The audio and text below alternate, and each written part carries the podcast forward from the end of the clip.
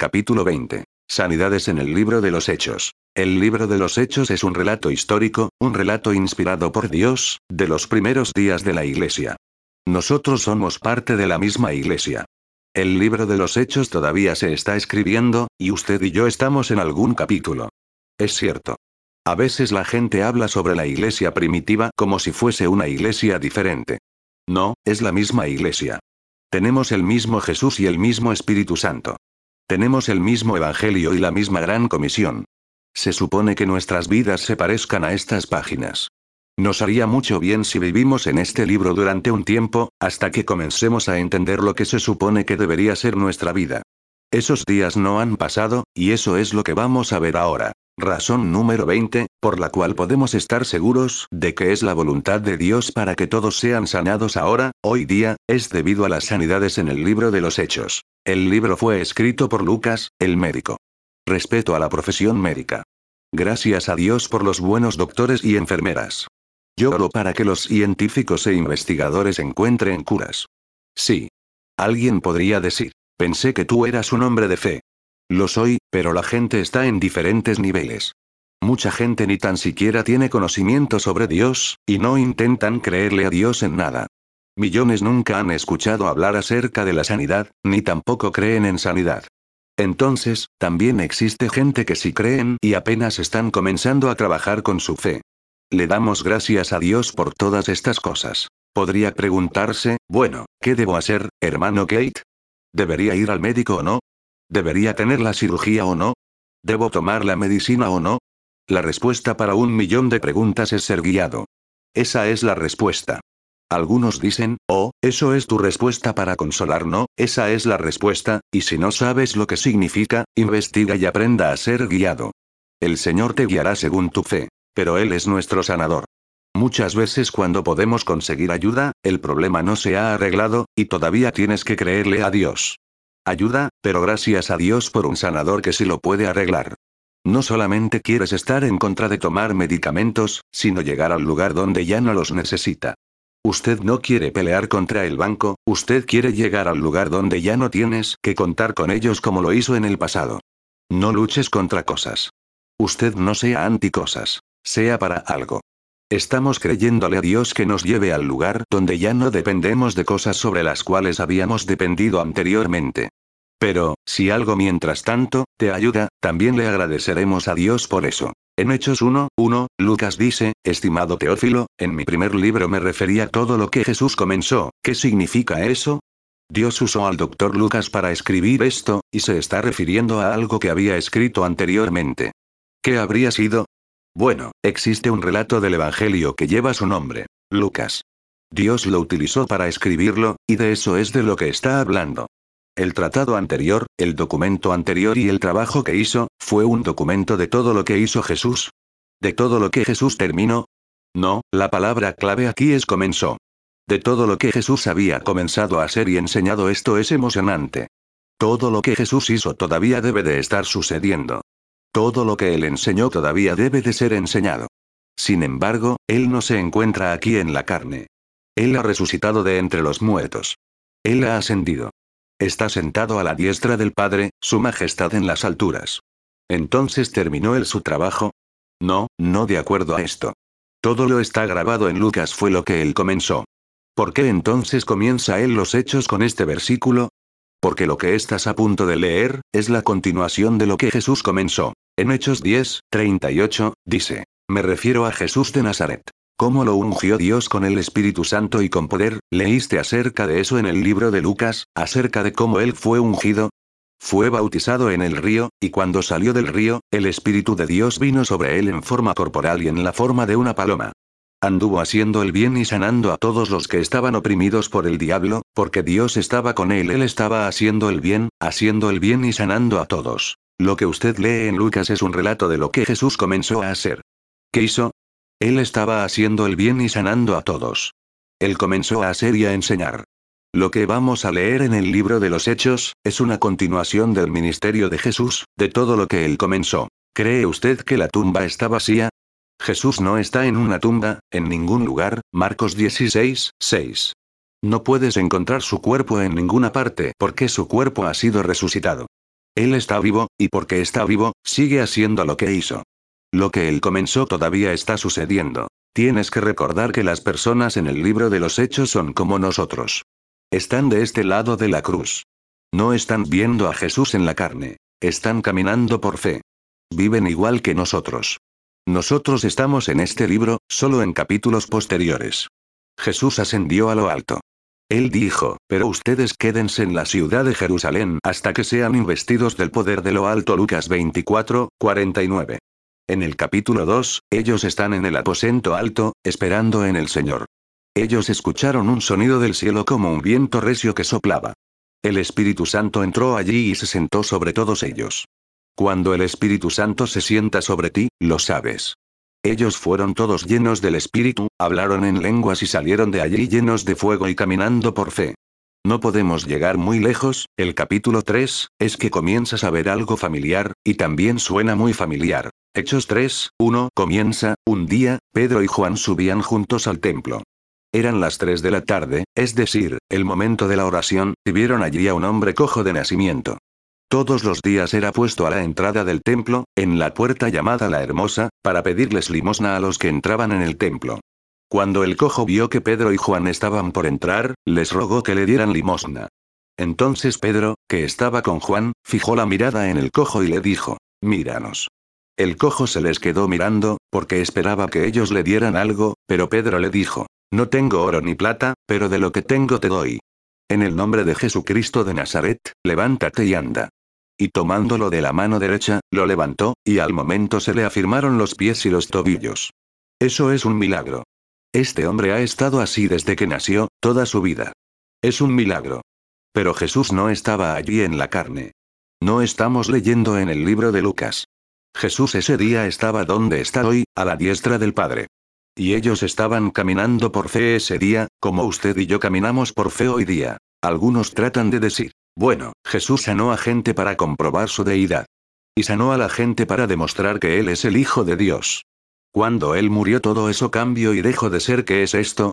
¿Qué está sucediendo aquí? Un cojo está saltando hacia arriba y hacia abajo, saltando y caminando. Se le afirmaron los pies y los tobillos. El cojo se puso en pie de un salto, y se echó a andar. Luego entró con ellos en el templo, mientras saltaba y alababa a Dios, oh, aleluya. Estamos en esos días. Está sobre nosotros. Vamos a predicarlo, vamos a proclamarlo, vamos a enseñarlo, vamos a gritarlo, vamos a orarlo, vamos a proclamarlo y no nos detendremos hasta que cada vez veamos más, más y más de ellos. El verso 9 continúa, y toda la gente lo vio caminando y alabando a Dios. El versículo 10 dice que ellos se llenos de asombro y sorprendidos. Mientras el cojo que había sido sanado no soltaba a Pedro ni a Juan, todo el pueblo fue al pórtico llamado de Salomón, y sin salir de su asombro se acercaron a ellos. Cuando Pedro los vio, les dijo, Varones israelitas, ¿qué es lo que les asombra? ¿Por qué nos ven como si por nuestro poder o piedad hubiéramos hecho que este hombre camine? Ahora, esto vuela a la otra teoría fuera del agua. Algunas personas ceden y dicen, bueno, esto no cesó cuando Jesús ascendió. Él les dio el poder a los apóstoles, y ellos podían hacer estas cosas. Pero cuando el último apóstol murió, todo eso dejó de ser. ¿Y qué de las personas que han sido sanadas recientemente? ¿Cómo fueron sanados? ¿Y qué tal con reportes tras reportes de personas siendo sanados siglo tras siglo? Los milagros suceden. Obviamente no han cesado. Pedro le preguntó a la gente, ¿por qué nos ven como si por nuestro poder o piedad hubiéramos hecho que este hombre camine?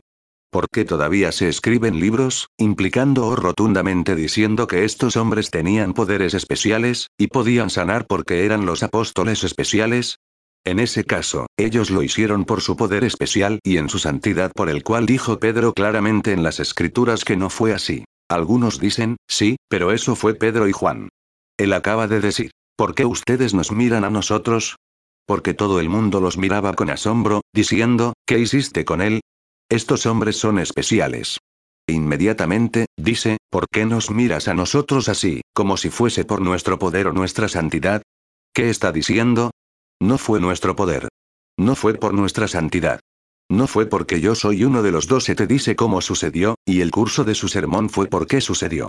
Lo predica inmediatamente. ¿Por qué nos ven como si por nuestro poder o piedad hubiéramos hecho que este hombre camine?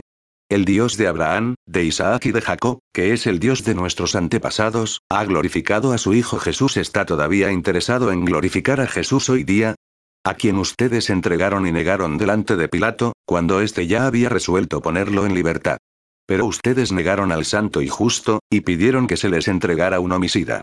Fue así como mataron al autor de la vida, a quien Dios resucitó de los muertos.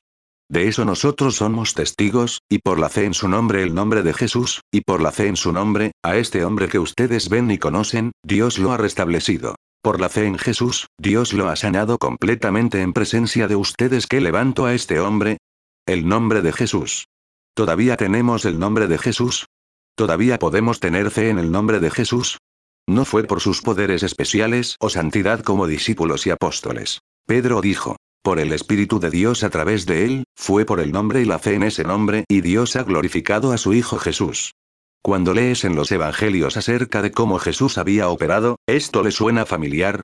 Miraron a este hombre y le dijeron, levántate y anda. Y él lo hizo. En Marcos 2, 11, Jesús dijo, levántate y toma tu camilla. Suena justo como algo que diría Jesús.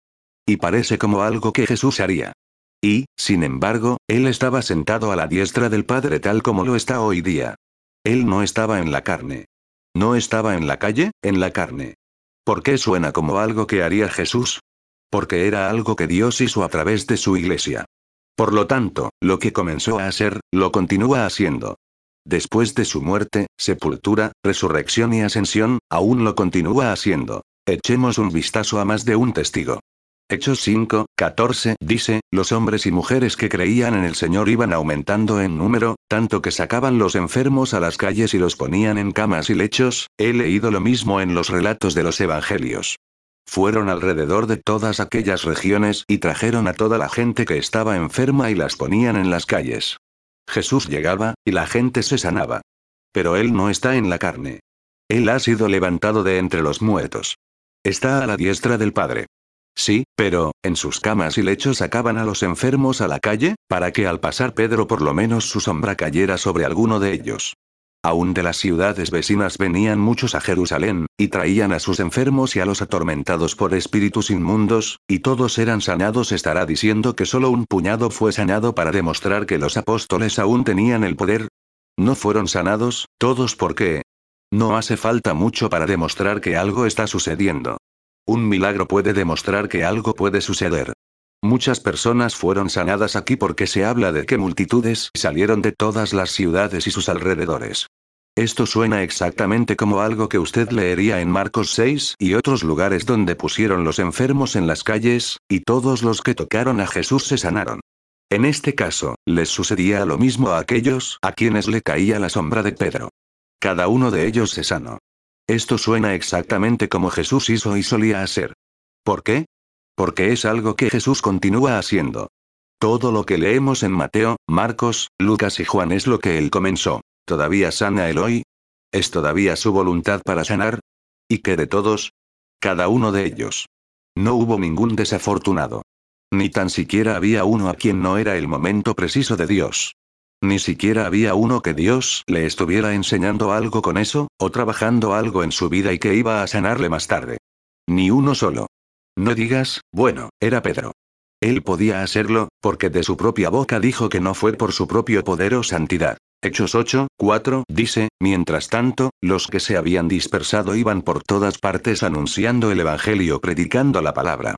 Fue así como Felipe llegó a la ciudad de Samaria, y allí les predicaba a Cristo. Toda la gente escuchaba con atención lo que les decía Felipe, y oían y veían los milagros que hacía. Muchos de los que tenían espíritus malignos eran sanados, y los espíritus salían de ellos lanzando fuertes gritos. También muchos de los cojos y paralíticos quedaban sanos, y había una gran alegría en toda la ciudad. Este no es Pedro. Este no es Juan. Este no es uno de los doce. Este era un diácono. Este era un hombre que atendía mesas en la iglesia. No era uno de los doce, o alguien que viajó con Jesús. Era un camarero de mesa, un lavaplatos, un tostador de pan, un limpiador de peces. Él era un diácono elegido para ayudar a servir en las mesas, para asegurarse de que todo el mundo fuese alimentado y tuvieran sus porciones regulares, y he aquí los demonios están gritando. Eso suena como lo que leíste en Marcos, cuando Jesús fue lleno del Espíritu y entró en la sinagoga, ¿no es cierto? Marcos 1, 21, 26. Paralíticos y cojos, personas están siendo sanadas y levantadas. Esto suena como algo que haría Jesús y lo es, a través de un hombre que no es uno de los doce. Hechos 14, 3 dice. Con todo eso se detuvieron allí mucho tiempo, confiados en el Señor, el cual daba testimonio a la palabra de su gracia, concediendo que señales y milagros fuesen hechos por las manos de ellos. Existen dos cosas que quiero que notes aquí. ¿Qué están hablando y predicando? Ellos están predicando la palabra, el Evangelio. Lo vas a ver más tarde, en unos versos. Este es el mismo Evangelio que predicamos hoy día. Y el Señor todavía está dando testimonio para la palabra de su gracia que estamos predicando con señales y maravillas. Razón número 20, por la cual estamos seguros de que es la voluntad de Dios para que todos sean sanados, es debido a las sanidades en los hechos. Podríamos llamarlo la continuación del ministerio de Jesús, se podría llamar varias cosas, pero usted sabe de lo que estoy hablando. Con ello viene la siguiente. Estamos seguros que es la voluntad de Dios para que todos sean sanados hoy día por los dones de sanidades. Dos de esas palabras están en el plural en el original dones de sanidades, y vamos a ver esto en el próximo capítulo.